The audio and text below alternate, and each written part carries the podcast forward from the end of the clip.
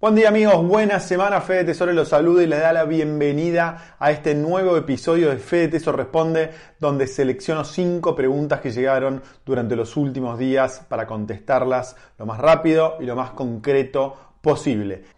Hola Fede, buenos días. Pregunta, ¿dónde puedo invertir mis ahorros en dólares para que me dé una rentabilidad del 10% más? Gracias, un saludo y un abrazo enorme, Marcelo. Bueno, Marcelo, hace algunos episodios atrás vimos que en promedio el índice S&P 500 que mide la performance de las 500 acciones más importantes de Estados Unidos rindió un 11% anual durante los últimos 20 años. Entonces, esa es una linda alternativa. Ahora, una aclaración. Ese índice, si bien mide un 11% eh, anual promedio a lo, largo, de los años, va a haber años que puede crecer un 20 o un 30% como pasó el año pasado, pero hay años que también puede bajar un 20%, o un 10 o un 5. Entonces, tenés volatilidad. Por lo tanto, es preferible que inviertas en ese índice si por lo menos estás invirtiendo a 5 años o más. Si estás invirtiendo a menos de esos 5 eh, años o, eh, menos de 5 años, yo te recomiendo que hagas bonos de mercados emergentes.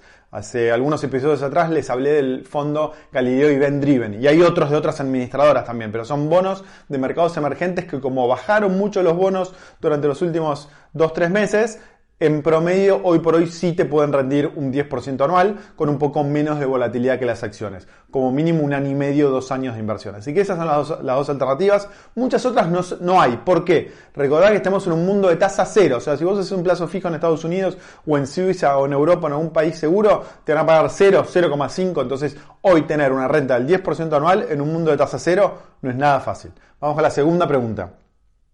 Martín. Hoy me llegó un comunicado de Galileo y dice que Galileo Renta sigue operando. ¿Qué me puedo suscribir y rescatar que el fondo va a seguir operando? Bueno, y llegaron varias preguntas relacionadas a esto, es decir, ¿qué pasó con el fondo Galileo Renta y Galileo Premium? Que se acuerdan que hace unos episodios, episodios atrás les había comentado las características de la resolución de la CNB que obligaba a que el 75% que podían invertir en bonos de mercados emergentes, en dólares, lo pasen a bonos en pesos. Bueno, la CNB volvió atrás con esa parte. Entonces, ¿qué va a pasar? No, no volvió atrás 100%, volvió atrás a medias.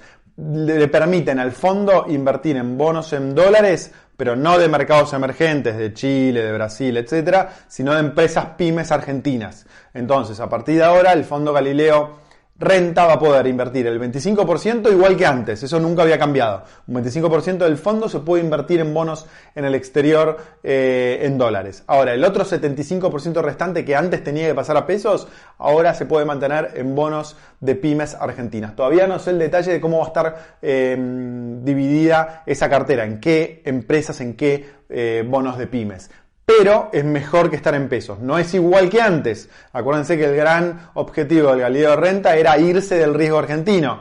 Eh, con esta resolución, si bien te vas a ir del riesgo pesos, no te vas a ir del riesgo argentino porque un 75% de la cartera va a estar invertido en empresas argentinas. Y si hay muchos problemas en la economía argentina, supongamos que Argentina entre en default, sigue habiendo mucha devaluación y mucha recesión, todas las empresas argentinas van, a sufrir, por lo tanto este, este fondo va a sufrir pero es mejor que estar en pesos o en bonos en pesos. Así que démosle unos días más para entender cómo va a estar bien armada la cartera y sigámoslo de cerca, pero es una buena noticia dentro de todo, no soluciona todo el problema, pero una parte sí. Vamos con la tercera pregunta. María Belén dice, hola Fede, con respecto al fondeo de TD Ameritrade, tengo entendido que se puede fondear desde plataformas como AirTM o TransferWise Aparentemente estas plataformas cambian los pesos a dólares y se pueden transferir desde bancos o billeteras electrónicas. ¿Conoces o tenés alguna opción, opinión con respecto a estas plataformas?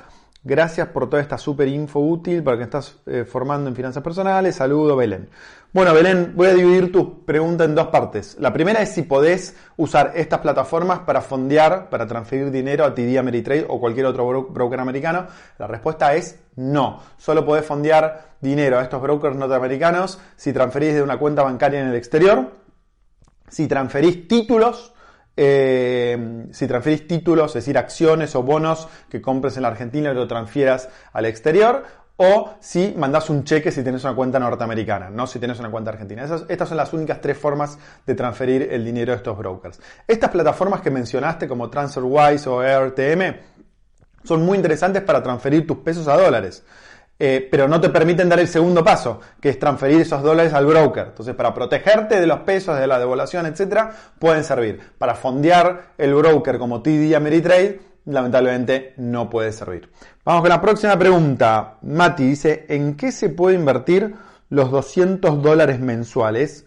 Me imagino que Mati se refiere a los 200 dólares mensuales que puede canjear eh, o que puede cambiar por el precio oficial más el dólar solidario. ¿En qué invertirlo? Se me ocurren las dos opciones que mencionaba al principio. Una es un fondo como el Galileo Event Driven, o sea, un fondo en dólares, ¿no?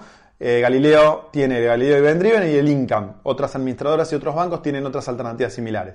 Ahí vas a invertir en general en bonos. Bonos que te van a estar rindiendo entre un 5, 4 y un 10, un 12% anual según el riesgo eh, de la cartera. Esa es una opción. La otra opción es, irse directamente a acciones comprar un índice como el S&P 500, ¿no? que hablábamos al principio. Eh, si tenés más de 5 años por delante, es decir, si estás invirtiendo a largo plazo, es una muy buena idea. Si estás invirtiendo a menos de 2 años, yo me iría a un fondo en dólares que son un poco más conservadores, es decir, no varía tanto el precio de la cuota aparte, no varía tanto el precio de la acción. Vamos con la última, Fran, dice Fede. La Reserva Federal hizo una emisión monetaria muy importante. Conlleva una inflación mayor en dólares a la actual. ¿Cómo impacta esto en el dólar billete? también impacta negativamente en fondos comunes de inversión en dólares? Gracias. Bueno, Fran, em, para contestar tu pregunta vamos a dividirla en dos también. Lo primero es cómo impacta en el dólar billete en términos nominales, nada. Es decir, vos vas a tener 100 dólares, vas a tener, seguir teniendo 100 dólares. El tema es cuántos bienes y servicios pueden comprar esos dólares. Recordá que hace unos episodios atrás te decía que en promedio la inflación de los últimos 20 años en Estados Unidos es del 2% anual. Entonces, eh, la gran duda que tenemos, y acá lo ato con la primera parte de tu pregunta, es a partir de ahora, de toda esta emisión que hubo en eh, dólares en Estados Unidos de una forma. Recuerden que para salir de la crisis del coronavirus, el Estado americano, entre la Fed y el Tesoro americano y el gobierno americano, están emitiendo un montón de dólares, casi un 20% del PBI, entre un 20 y un 25% del PBI. Entonces todo el mundo se pregunta, ¿esto va a generar más inflación en dólares? Es decir, eh, la inflación que durante los últimos 20 años fue promedio del 2% anual, ¿va a pasar a ser del 5, del 6, del 10% anual? Bueno, esto lo hablábamos en la, la semana pasada en la entrevista que le hicimos a Fermo a Germán Fermo, bueno, él decía que no veía que haya inflación en dólares durante los próximos años, sí lo que pensaba es que iba a haber lo que él llama reflación. Si te interesa el tema, anda a la entrevista que le hice a Fermo, eh, que está muy interesante, hacia el final del episodio de la entrevista hablo de este tema, pero principalmente lo que dice él es que van a empezar a subir los bienes de otros bienes financieros, como por ejemplo eh, los activos eh, de acciones, los bonos, etc. esa es su predicción, ese es su punto de vista.